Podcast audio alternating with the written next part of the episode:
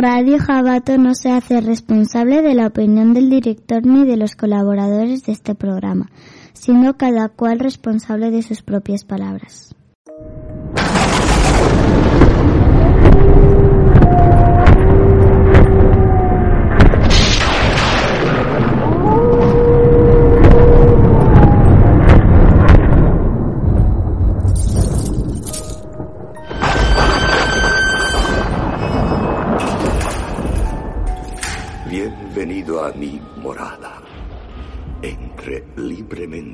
Su propia voluntad y deje parte de la felicidad que trae. Hola, criaturas. Hoy vamos a hablar sobre vampiros, en especial Drácula. Álvaro nos va a decir más o menos la historia de Drácula y luego un debate con Ronin, Álvaro, RJ y yo. Ya estamos aquí.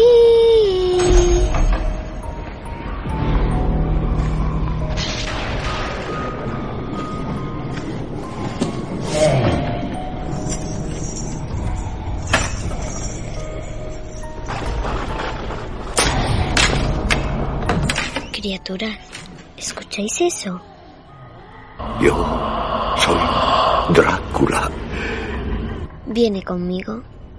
Aquí, en mis aposentos, en sombras al final de la escalera. ¿Os atrevéis?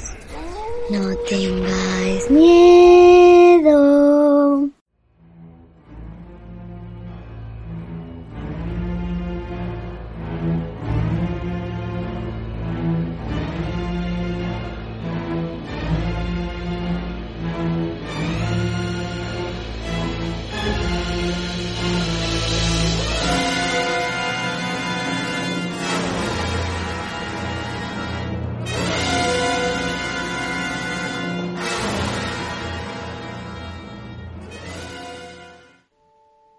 ¿Conocéis la historia de Drácula? Pues os invito a conocerla con Álvaro. Saludos a todos nuestros oyentes de Radio Jabato y de Sombras al final de la escalera de Evox y de YouTube del mismo nombre. Hoy tenemos un programa en nuestra edición infantil que vamos a hablar sobre el mismísimo Drácula. ¿Qué hay de mito? ¿Qué de realidad? Vamos a intentar arrojar luces sobre el asunto. Y para mí es un tema importante ya que Drácula me ha marcado desde mi juventud. Cuando era un niño, me acuerdo que mis padres me decían que los vampiros que eran solo ciencia ficción, que eran eh, pues que no existían. Sin embargo, la palabra de Drácula les atemorizaba hasta ellos mismos y cuando lo ponían en la televisión me acuerdo que rápidamente me decían que me tapara los ojos o que me fuera a la habitación. Era algo como que siempre estaba ahí, ¿no? Drácula, Drácula, siempre lo tuve en la cabeza como desde muy pequeño, ¿quién es ese Drácula? Me acuerdo que me impactaba. Y como no tenía ninguna película de él, ningún DVD, me acuerdo que todas las noches, a las 12 o la 1, ponía la tele a ver si encontraba algún fragmento de Drácula. Y casi nunca lo encontraba. Pero cuando lo encontraba, la verdad que me emocionaba. Tenía algo que me enganchaba eh, de manera escandalosa. Luego con los años, pues, eh, cuando ya fui adulto, pues conseguí hacerme con toda la colección que hay de películas de Drácula, de Christopher Lee, de Bela Lugosi y de otros autores eh, secundarios.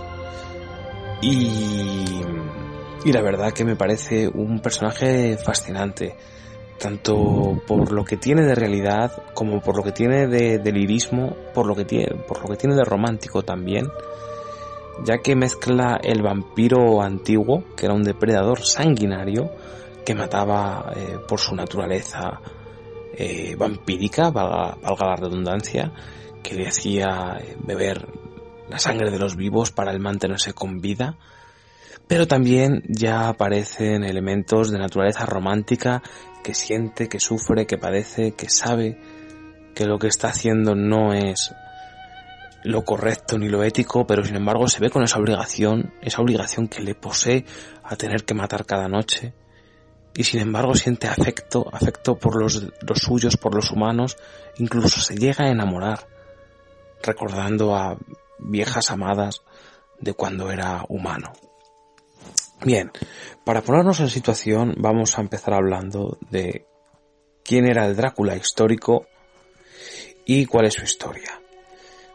Pues para empezar, empezaremos diciendo que el auténtico Drácula fue Black Tepes el Emperador. Este era un noble rumano, el cual dejaría un terrible recuerdo debido a los cruentos padecimientos a los que sometió a su propio pueblo, toda una población aterrorizada, y también a los extranjeros. Black Tepel fue el hijo del cruel Black Drácula, de donde viene el nombre de Drácula. Drac significa demonio, y en Molda Drácul es sinónimo de vampiro.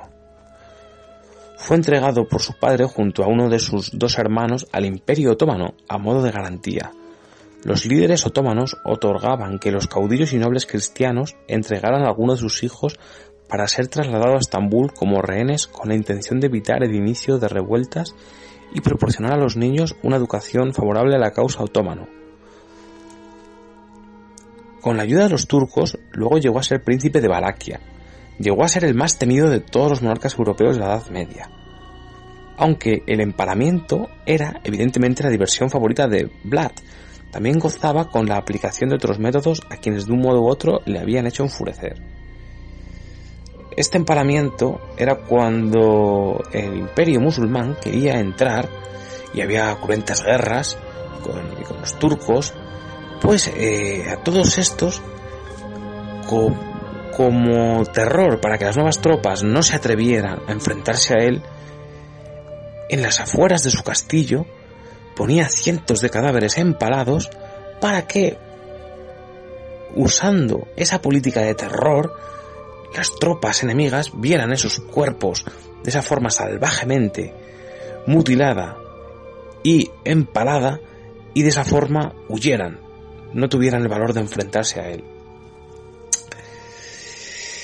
También eh, era bien sabido de Vlad que le gustaba organizar esos emparamientos multitudinarios con formas geométricas. Le gustaba que construyeran anillos concéntricos alrededor de esas ciudades, para que desde cualquier punto que entraran, esas tropas enemigas pudieran ver lo que hacía. Él lo consideraba una obra de arte. Incluso esos eh, cadáveres podían pudrirse durante tres meses, imaginaos chicos.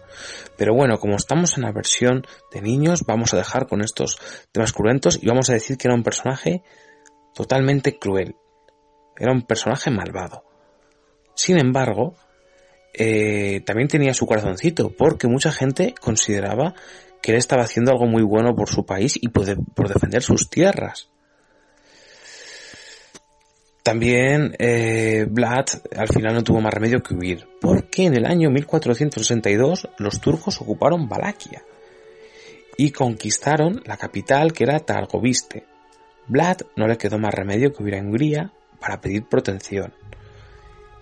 Y en ese momento su esposa se suicidó tirándose al río y su hijo murió durante la escapada. Pero al rey le impeló que huyera a Budapest y allí eh, recibió un trato especial, siendo tratado como si fuera un visitante del castillo. Nunca llegó a estar entre rejas. Durante su cautiverio mantuvo su sangriento sadismo matando y torturando palomas y ratones. Imaginaros cómo acabó este tal Drácula, madre mía. En 1474 recuperó su libertad y su trono en 1476. El mismo año de su fallecimiento, durante las invasiones de los turcos en 1476, Black Tepel muere en una emboscada cuando los turcos le sorprendieron desprevenido con una escolta de solo 200 hombres de su guardia moldava. Fue decapitado y su cabeza fue enviada a Estambul para ser exhibida públicamente. Aquí termina la historia del Drácula real, donde tiene un castillo precioso que la verdad que las películas de Drácula han cogido esa imaginaria de él. Ese castillo lo podéis buscar en internet, niños. Es el castillo de Puenari, que hoy está parcialmente en ruinas, pero conserva esa estructura gótica, esa estructura de castillo legendario, vampírico, que tanto y tanto hemos visto en las películas de Drácula. Pues bien amigos, De todo esto, quizá ese sadismo, quizá de ese amor que sentía por su esposa y que su esposa muere trágicamente, todo esto, el escritor Bram Stoker, en 1898, decide hacer la novela Drácula. Pero no os confundáis, niños, porque él no inventó el vampiro. El vampiro existía ya mucho antes, en novelas del siglo XVII e incluso en episodios de la vida real que mucha gente afirmaba haber visto vampiros y hay muchos testimonios, pues es, ya existía. Sin embargo, se le consideraba una bestia salvaje, como si fuera una especie de asesino que mataba por las noches y que era un no muerto. Sin embargo, a partir del vampiro de Polidori, en el año 1850, el vampiro empieza a tener un corazoncito, una emoción, empieza a sentir cosas que también sienten los humanos, como amor por, por los suyos, se enamora de una dama, tiene una naturaleza dual que por una parte necesita matar y necesita la sangre, pero por otra parte ama, y, y, y su mayor deseo es volver a ver la luz del sol, como el resto de los humanos.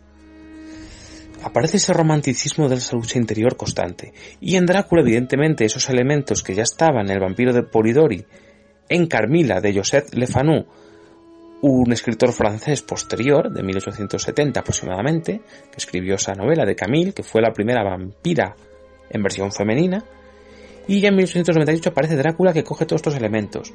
Pero ¿por qué el triunfo de Drácula? Porque como novela es una maravilla.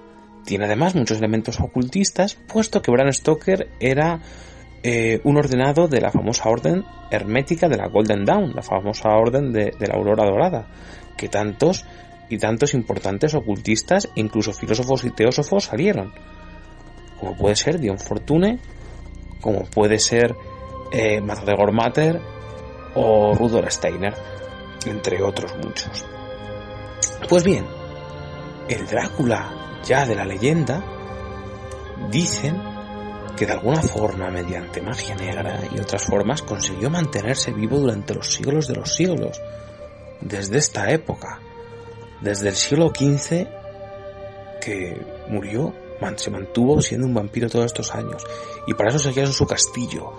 En su castillo por las noches cogía jovencitas de Rumanía para de alguna forma beberles toda la sangre y convertirlas también en sus amantes, en sus vampiras de la noche.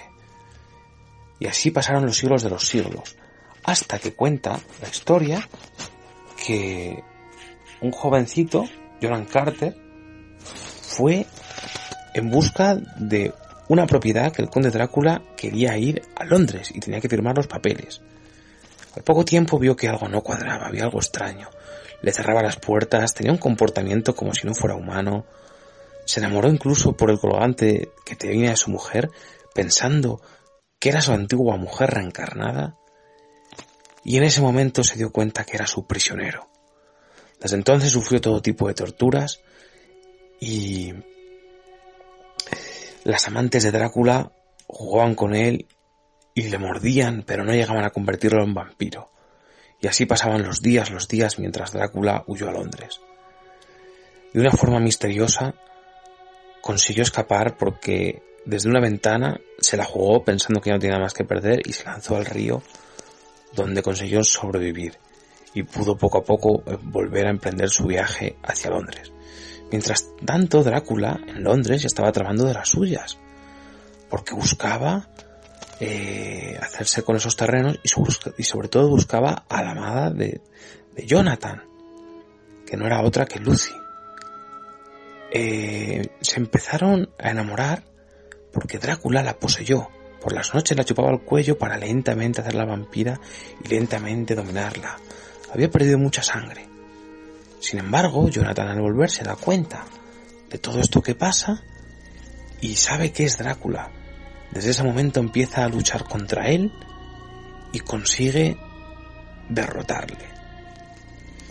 Sin embargo, en la novela eh, aglutina muchísimos elementos, porque aglutina esas historias de ese vampiro que siente, pero también es la encarnación del mal, puesto que es una persona a veces carente de sentimientos, golpea a sus meretrices cuando no les dice lo que él quiere oír. Sin embargo, despierta esa humanidad Lucy. Estaríamos hablando de un vampiro con corazón. Además está lleno de imaginaria gótica, de paisajes fúnebres y lúgubres, esos que se escuchan a la luz de la luna llena, en los campamentos, mientras todos los niños están sentados y de repente escuchan un aullido o un crujido de un árbol y piensan, ¿qué habrá más allá de esas montañas oscuras que se ven al final? Piensan en un vampiro, siempre ha estado ahí con nosotros. ¿Pero qué? ¿Por qué? ¿Qué es lo que nos atrae de él? ¿Cuál es la naturaleza del vampiro? Pues en Drácula están aglutinados todos los elementos de esa naturaleza del vampiro, porque mezcla esa parte romántica, esa parte de un castillo lejano en las montañas, donde se puede dar rienda suelta a la imaginación de momentos de éxtasis, de momentos de lujuria, de momentos antiguos, muy remotos. También aparece ese Drácula ya moderno en el siglo XXI, siendo uno de nosotros, estando entre nosotros. Nos sentimos como si realmente pudiera esto ocurrir. Y de hecho tenemos esos testimonios que oímos en esas radios del misterio, en, esas novelas, o incluso en esos libros de investigación sobre vampiros que hablan de tantos y tantos vampiros que la gente dice haber visto. Incluso debido a esa superstición o esa realidad, nosotros no lo sabemos, tantas tumbas que se han abierto, sobre todo por la zona de Rumanía y Serbia, que se han encontrado con una estaca en el corazón, la misma forma de matar a los vampiros, o con la cabeza cortada entre las piernas, para que no pudiera volver en la tumba a la vida, a esa vida maldita por los siglos de los siglos el que solo puede salir de noche y alimentarse de sangre y dormir durante el día. ¿Será ese fin de los vampiros? ¿Esa existencia puede merecer la pena? ¿Por qué Drácula y los demás vampiros sentían amor? ¿Tenían alguna posibilidad de cura el vampirismo? Actualmente hay muchas sociedades vampíricas y piensan que la muerte es solamente el principio. Pero Drácula, niños, ¿pensáis que tenía más corazón o tenía más maldad? Quizá tiene las dos cosas, tiene esa naturaleza dual. Es un vivo y es un muerto a la vez. Es lo que nos atrae. Sin embargo, tenéis que saber que Drácula en el fondo tenía un gran corazón porque amaba. Pero nada justifica esos hechos, puesto que ya sabéis que la necesidad de alimentarse de sangre es algo abominable y es algo que, es horroroso. De hecho, ha habido luego mucha pobre gente que quizás inspirados por Drácula se creían que eran él y han hecho lo mismo, algo que no debe nunca volver a repetirse, niños. Tenemos que ver a los vampiros como son algo de ficción o no de, o no de ficción, eso que lo elija cada uno, cada uno puede pensar lo que quiera, pero ver cómo esa figura romántica y gótica, propia de, de esas novelas de vampirela, de esos cuentos para niños que nos hacían imaginar y nos hacían soñar con mundos de fantasía, mundos de fantasía con un aire de terror, con un aire lúgubre, con ese amor imposible, inalcanzable, con con esos también, por una parte, ese deseo de la eternidad que siempre ha anhelado el hombre, y esa sangre que al fin y al cabo es el vínculo, lo más intrínseco a la vida del hombre, y por eso quizás sea la razón por la que la sangre es la vida, como decía Drácula, y por la que siempre esa mítica frase de Bela Lugosi que decía I never drink blood, yo nunca bebo vino, que tanto ha marcado en la historia del cine. También, por supuesto, el cine, por dar un breve renombre, es lo que más hizo de la historia de Drácula. Bram Stoker realmente no tuvo mucho éxito en vida con su novela. Sin embargo, a la Universal le interesó mucho esa novela y pagó los derechos a la viuda para poder usar el nombre de Drácula, porque anteriormente ya se había hecho Nosferatu que es la misma historia, pero no podían coger el nombre de Drácula. Sin embargo, ya Drácula eh, pudo comprar esos derechos y empezó a hacerse estas historias. Que empezó con Drácula, luego vendría la hija de Drácula, el hijo de Drácula y muchas otras de la Universal. Y eso es lo que hizo que esa imagen del vampiro agradara tanto. Empezaban con esa maravillosa introducción del lago de los cisnes, ese pasaje oscuro, sombrío, que aglutina todos los elementos operísticos y melancólicos de la clásica. Y luego daba una serie de escenas góticas, unos personajes muy caracterizados como Bela Lugosi, que él mismo se creía Drácula y murió creyendo que era Drácula, enterrado con su propia capa. Esas películas donde con tan solo cuatro, cinco, seis personajes nos hacían emocionarnos, nos hicieron verdaderas maravillas del cine, cosa que ahora con todo el presupuesto del mundo, con cientos de autores, con muchísimo argumento, con muchísimo tal, no nos transmiten lo mismo.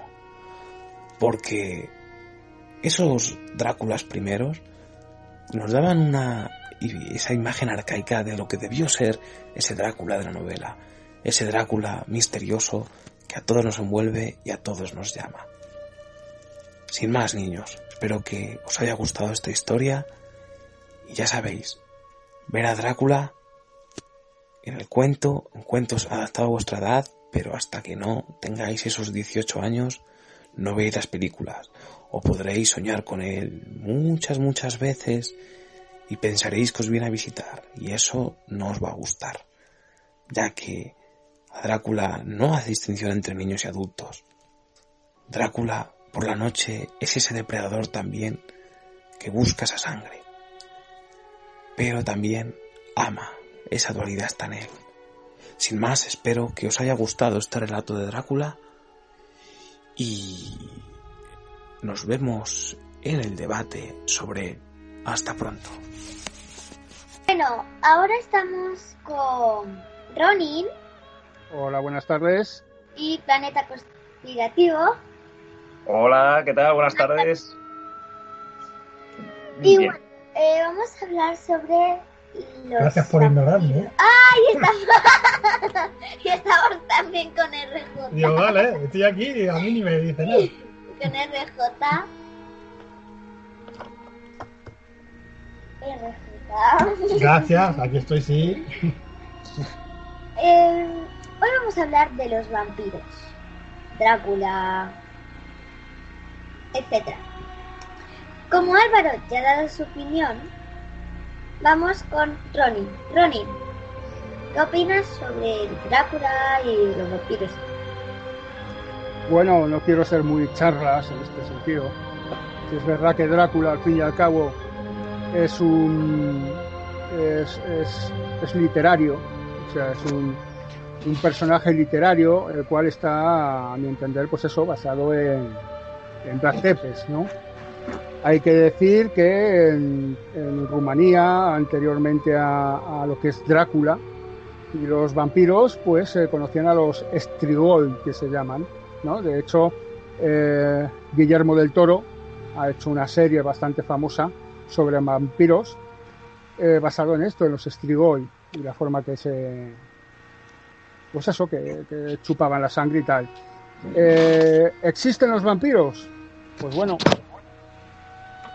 eh, la gente cree que sí. Yo creo que, bueno, pues es eso. Un, tema literario y para asustar un poco a los niños. Black Tepes, que fue un emperador de Rumanía, pues, pues debido a su, a su forma de ser tan sanguinario, pues con de Dracul le, le, llamaron, ¿no? Drácula y así y así de ahí viene toda esta toda esta inventiva que dio pie a Drácula y a los vampiros. Esa, así a grandes rasgos, es un poco mi, mi opinión, ¿no? Personajes literarios para asustar a los niños.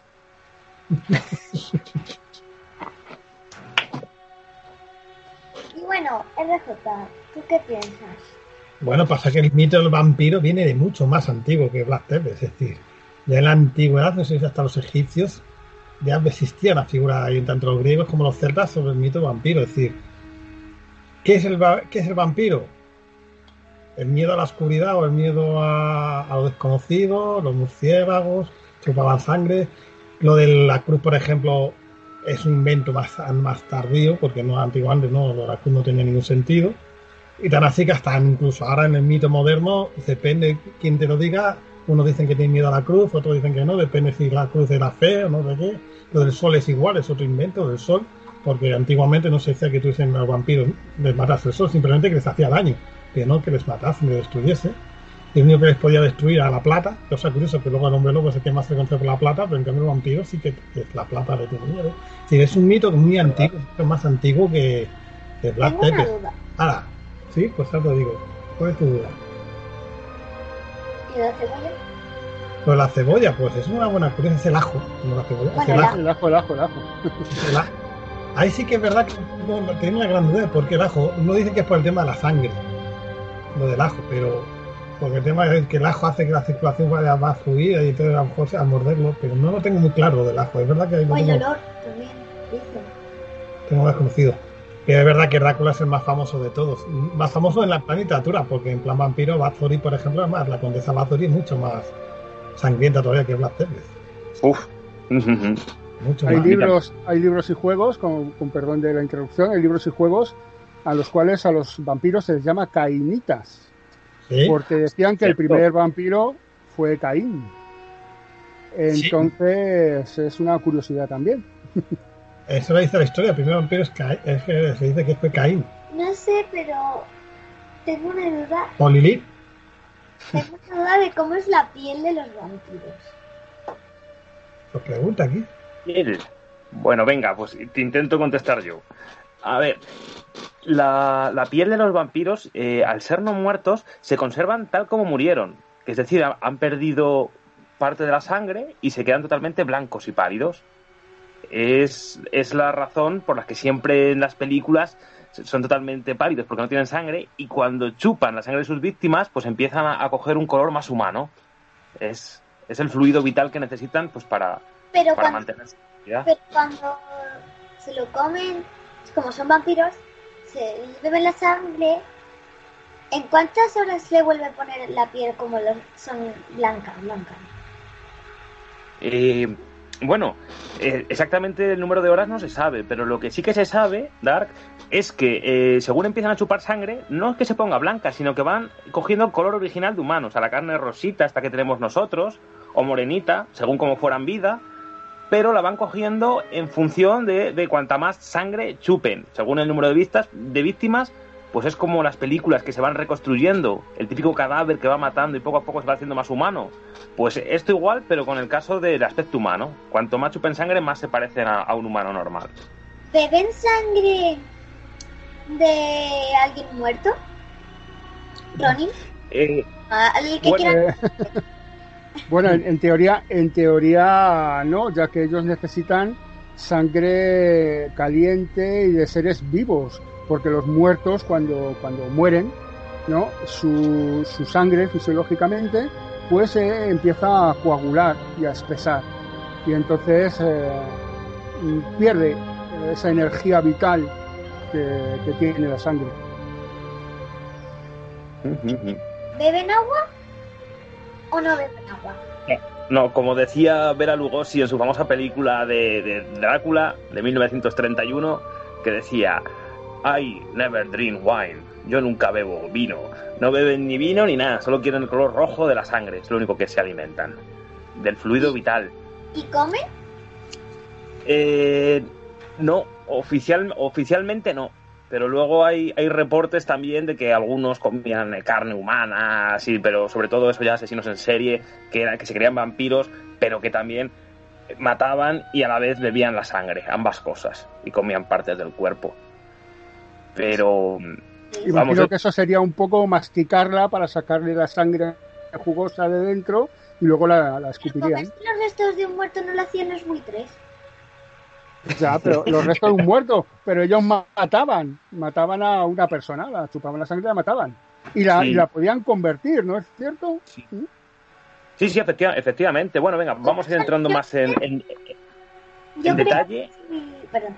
Yo solo quiero, creo que si le dan un mordisco sin beberle casi sangre, sí le convierten, le traspasan el veneno que ellos tienen.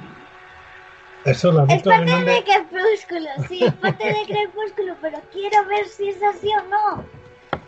¿Cómo se transforman? Pues sí, es decir, bueno, la- hay, muchas, hay muchas maneras, pero la que más principalmente sale en la mitología es que te muerden y lo que hacen es que no te, no te absorben toda la sangre, solamente la suficiente para pasar de el veneno que te transformen en vampiro.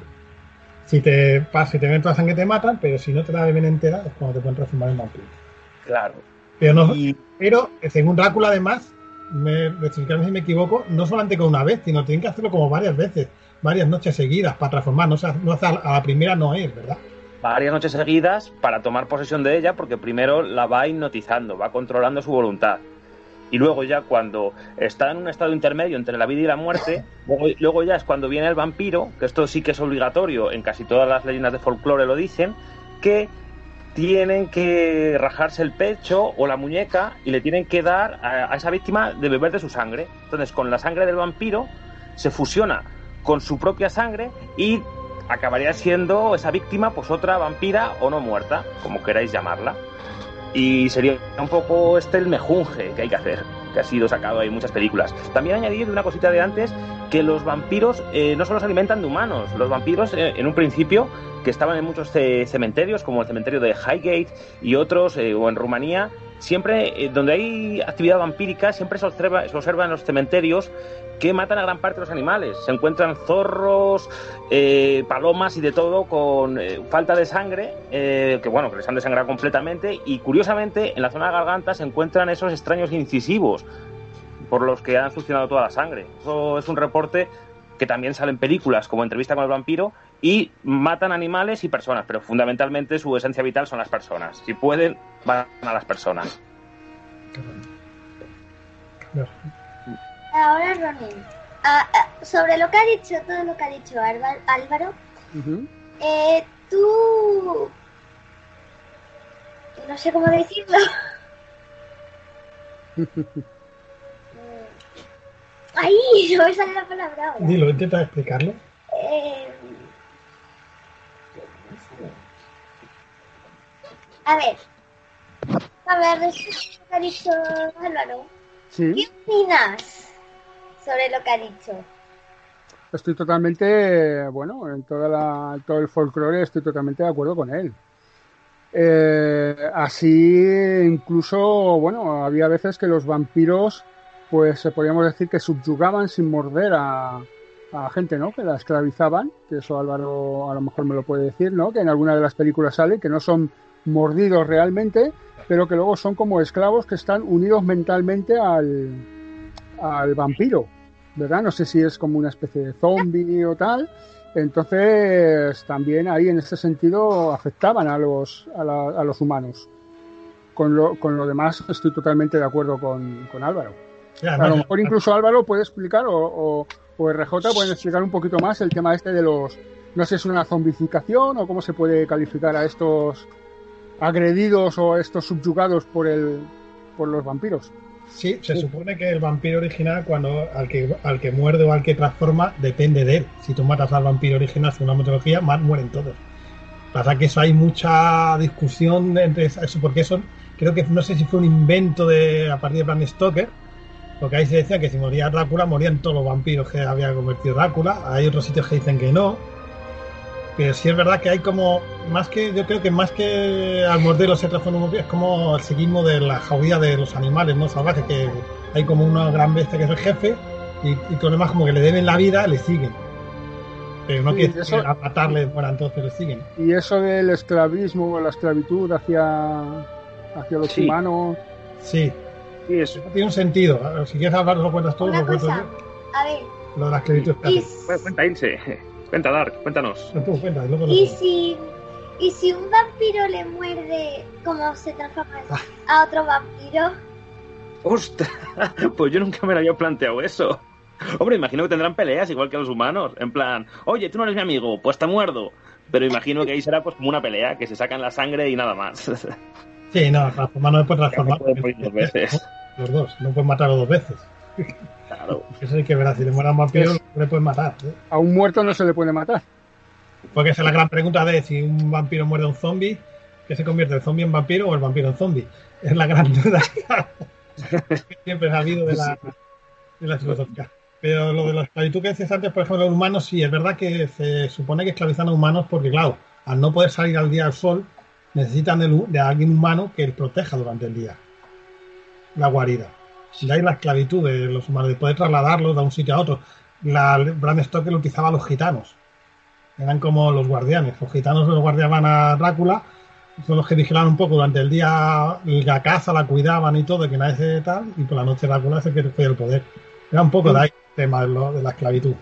Sí, efe- efectivamente. Eso que dijo Juanjo, pues eh, sale en todas las películas, en todas las películas y literatura, pues lo que acabas de decir. Uy, se me ha puesto la pantalla. En todas las películas sale ese humano que dominaba mentalmente sin morderle y que era su fiel vasallo y servía a todo lo que él le dijera, o sea, le controlaba la voluntad. De hecho, tenían muchos lapsos de memoria, que de repente, cuando entraban en sí mismos y volvían a ser su propio yo, no se acordaban de lo que había hecho, que les había mandado ordenar el vampiro. Como matar a alguien por el día que, les, que lo veía como un peligro potencial, o hacer cualquier cosa era eh, poseído por el vampiro, era también una posesión literal. Entonces luego cuando volvía en sí no se acordaba de lo que había hecho. Eso sí era una persona poseída en otra casa, y si, y si era su vasallo del castillo, como en Drácula, pues entonces ahí sí tenía plena conciencia. Pero también había posesiones a distancia, tenían esa capacidad de, de telequinesis. Y, y nada, luego me, me gustaría también aportar un poquillo el antes y el, y el después de Drácula, cómo era el vampiro antes y Drácula, eh, a partir de Drácula, concretamente mitad del siglo XIX, con el vampiro de Polidori, cómo cambió eh, esa imaginaria del vampiro. Bastante además, ¿eh? Tengo otra pregunta. ¿Por qué? ¿Por qué no se reflejan en los espejos? ¿Quién quiere responder, chicos? Tú eres el experto.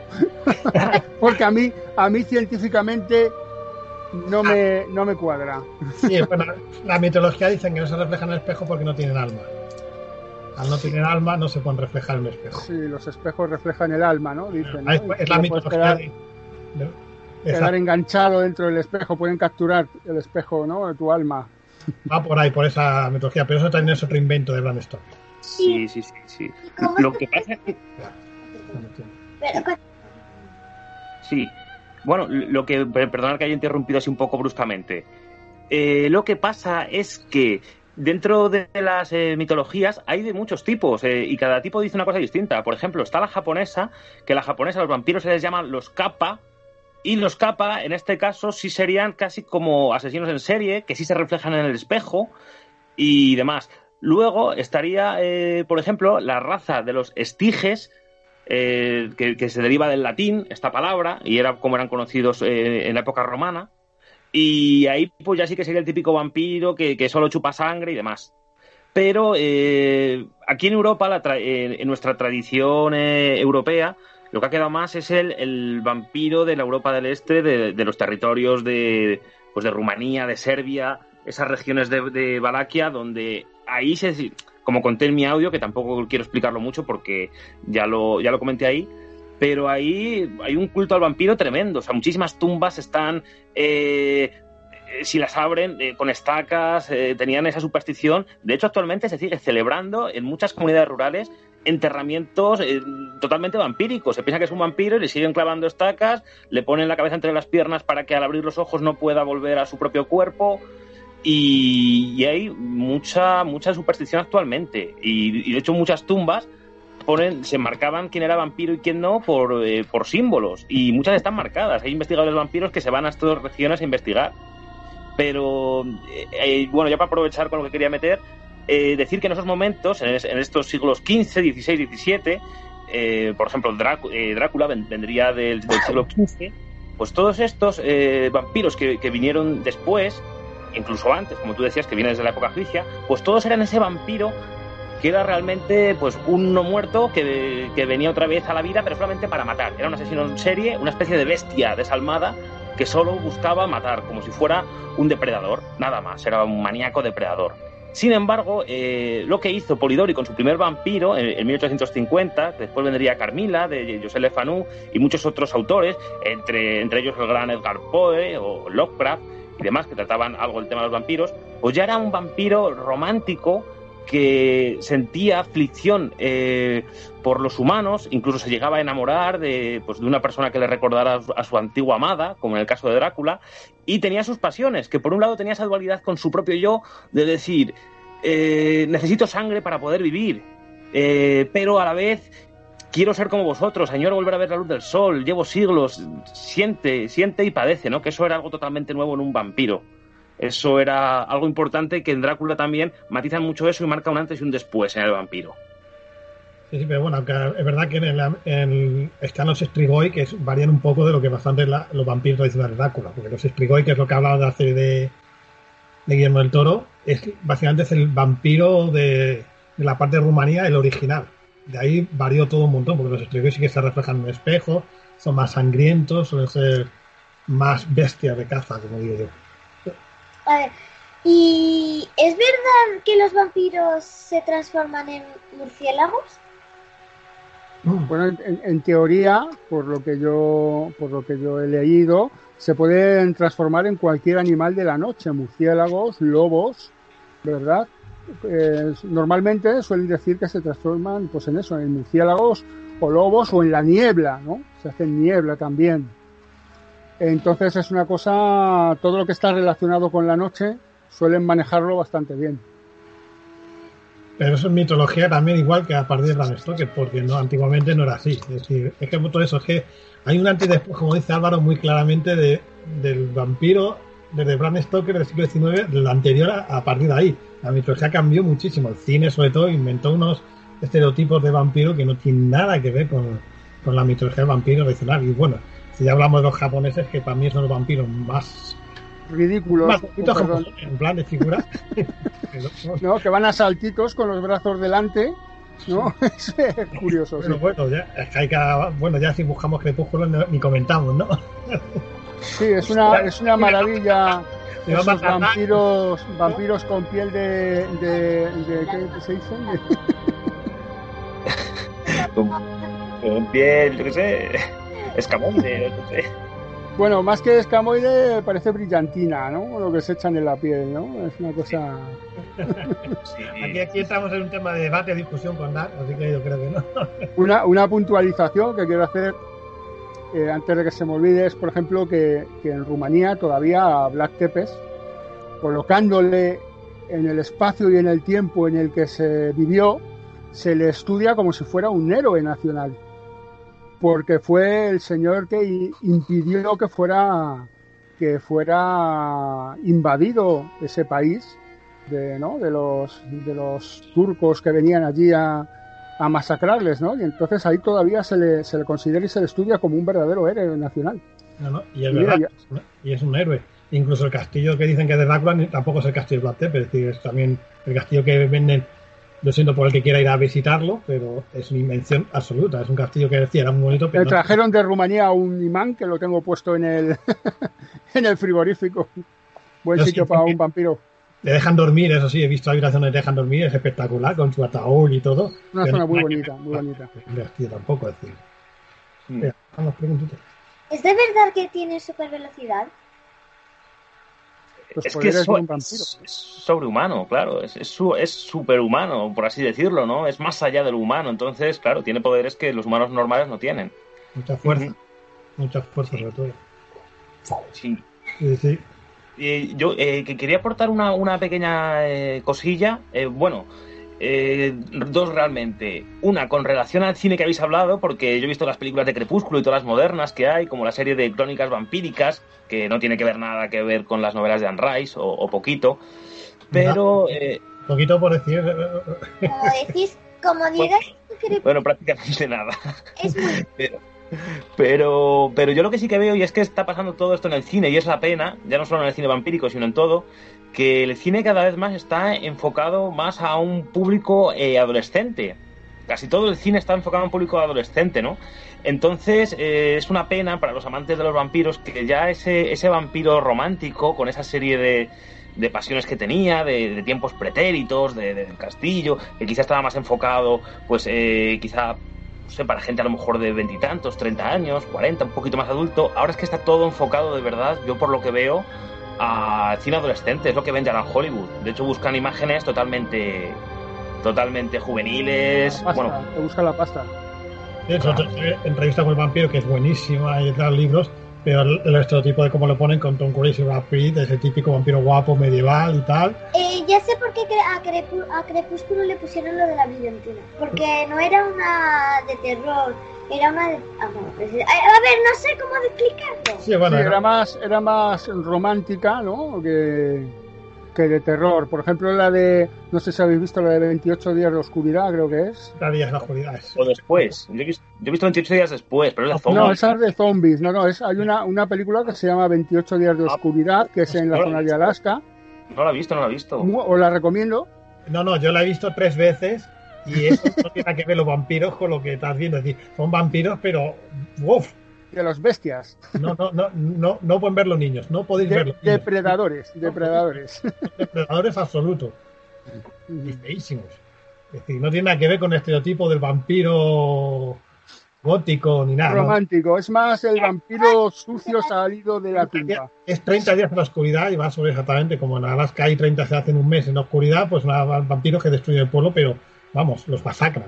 Es, una. Está muy bien, te la recomiendo que la no- veas. Si no la has visto, Pues- yo también te la recomiendo que la veas.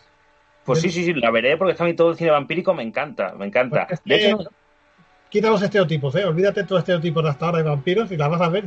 Y es el típico vampiro de antigüedad, de la antigüedad, como sería un vampiro, vampiro de verdad.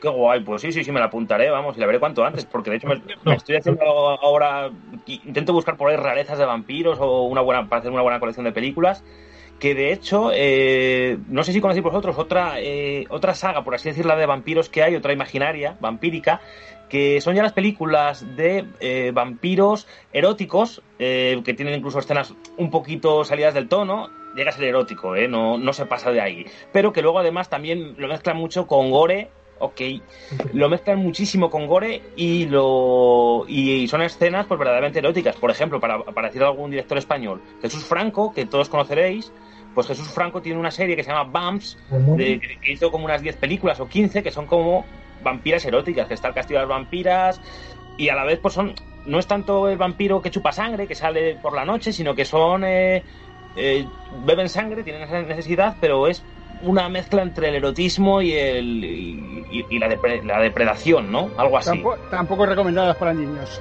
No, Tampoco tampoco, ¿no? Igual que los vigilantes de la noche, ya lo explicaremos. a ver, eh, ¿cómo puedes matar a un vampiro? ¿Cómo muere? Una Eh, que- teoría, en- no, por lo menos en el cine, es, es con la luz del sol y con, con estaca en el corazón. Eh, no sé si en otros lados pues hay más, más explicación de eso. Sí, eh, si mal no me equivoco, Álvaro me corrige, la estaca del corazón no lo mata, lo inmoviliza. Si una Sí. estaca del corazón es para que el vampiro no pueda moverse. Si le quita la estaca, renace. La única manera de matarlo es cortándole la cabeza o quemándolo. O quemando, claro. Quemando esas cenizas. Igual. Es lo único de Crepúsculo que tiene exactamente bueno de vampiro.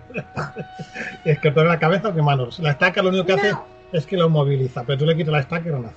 yo creo Yo he, que he de romper una lanza por, por Crepúsculo en el sentido de que los hombres lobos sí me caen bien. A mí también.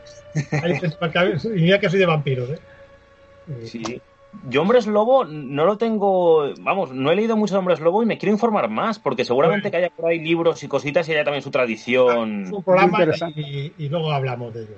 Sí, sí, sí, sí. Perfecto. Sí, sí, yo es algo que me tengo que meter más en el mundo de Hombres Lobo. Eh, Uy. muchas gracias por haber venido. Muchas de nada. Muchísimas gracias a vosotros, chicos. Y también quería decir una cosa antes. Que como lo puedes simbolizar, cuando le cortas la cabeza en crepúsculo, ¿vale? En crepúsculo, eh, cuando le cortan pueden volver a juntarse sus piezas. Por lo que le rompen, básicamente. Pero si los quemas no, ya mueren directamente. Eh, exactamente, esa es la metodología del vampiro, exactamente. Entonces no mataría a ningún vampiro sin quemarle. Adiós, eh, Álvaro de eh, Planeta Conspirativo, Hasta pronto. Un placer con vosotros. a RJ y por supuesto yo. Y lo único recordar que ha- habrá un tema eh, dentro de una semana, en el, ya el programa adulto, eh, donde hablaremos del tema del vampiro de una manera un poco más extensa y, y un poco más entrando al fondo del asunto. Os invitamos a verlo, igual que el programa de esta noche de Encuentros en la tercera fase, que es muy divertido y muy interesante sobre marcianos y ovnis.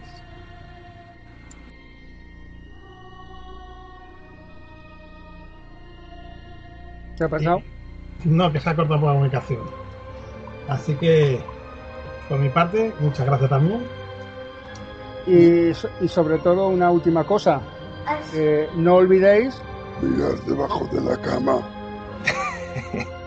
Ahí, ahí, ya sabéis, y cerrar la puerta, bien con ajo y con. Si el vampiro se lo invita, no entra.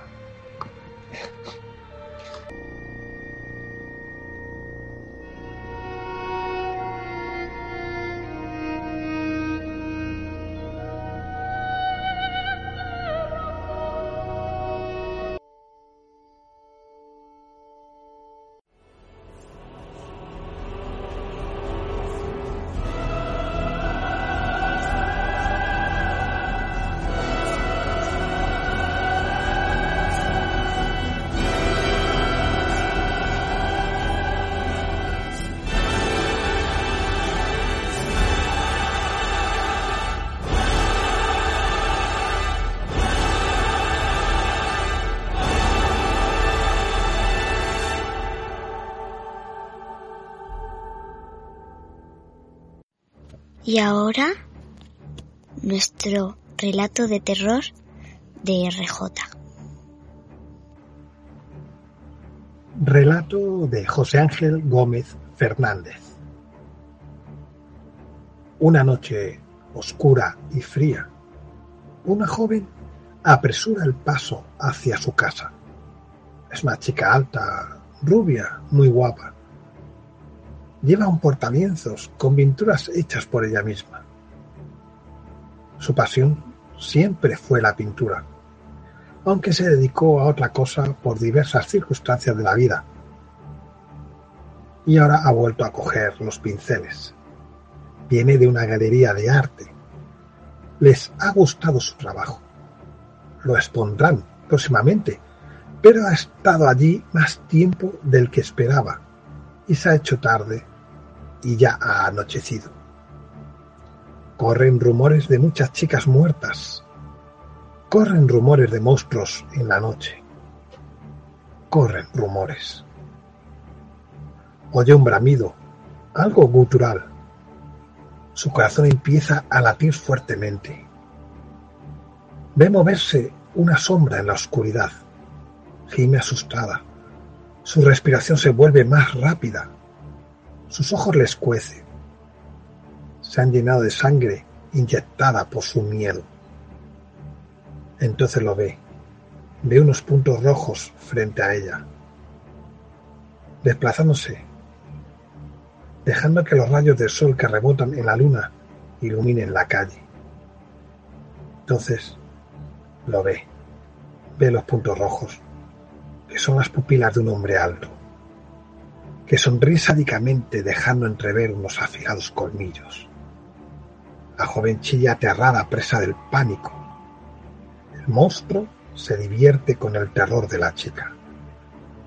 El Señor de la Noche conoce bien su poder, infundir terror a sus víctimas paralizándolas. Su propio miedo las deja como estatuas, incapaces de escapar ni oponer resistencia. El vampiro abre su boca y se dispone a morder a la joven cómodamente, pero ésta reacciona y golpea al monstruo en la cara con su portalienzos. No le produce dolor físico, pero el vampiro no puede ocultar una cara que refleja una mezcla de sorpresa y frustración. En toda su existencia, a lo largo de los siglos, jamás una víctima ha conseguido moverse en su presencia, mucho menos rebelarse contra él.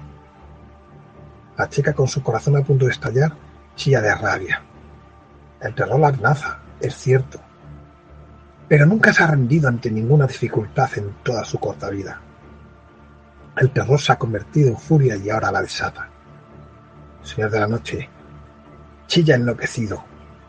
La frustración ha golpeado su orgullo y su seguridad en sí mismo desaparece. Su mente se nubla Ataca iracundo como un animal que es. Ni siquiera mira a su víctima, solo embiste. Pero de repente, un dolor en su pecho. Baja la cabeza y entonces lo ve. Un pequeño pincel clavado en su corazón. Levanta la cabeza. Mira a su asesina. La presa se convirtió en depredador. La cara del vampiro refleja el más profundo terror. Solo conocía una cara de este, el que infundía en sus víctimas, ahora conoce la otra cara. Sufre el terror. Lo vive. Es lo último que vive antes de morir envuelto en llamas. La chica recoge sus portalienzos aún asustada y se marcha corriendo del lugar. El señor de la noche murió aterrorizado. Él fue su arma contra sí mismo. Infundió el terror en su víctima que desató la furia. Lo mató. Y antes de morir, conoció el terror.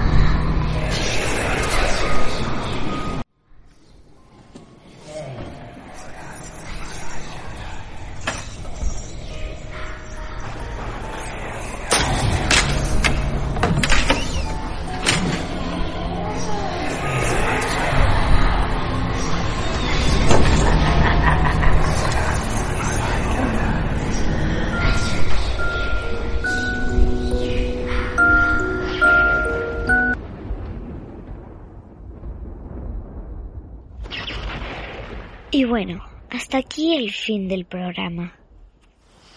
¿Os han gustado la historia de Drácula? ¿Os gustan los vampiros? Porque Drácula es uno de los mayores vampiros.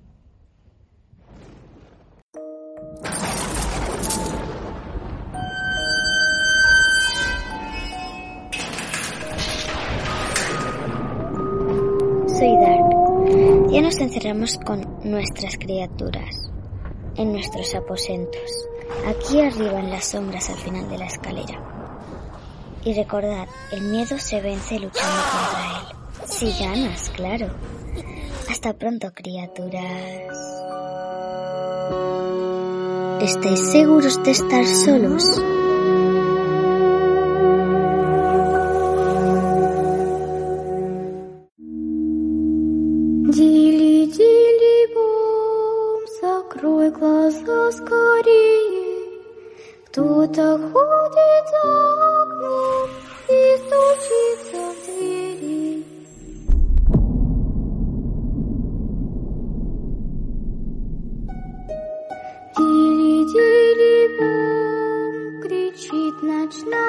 起走。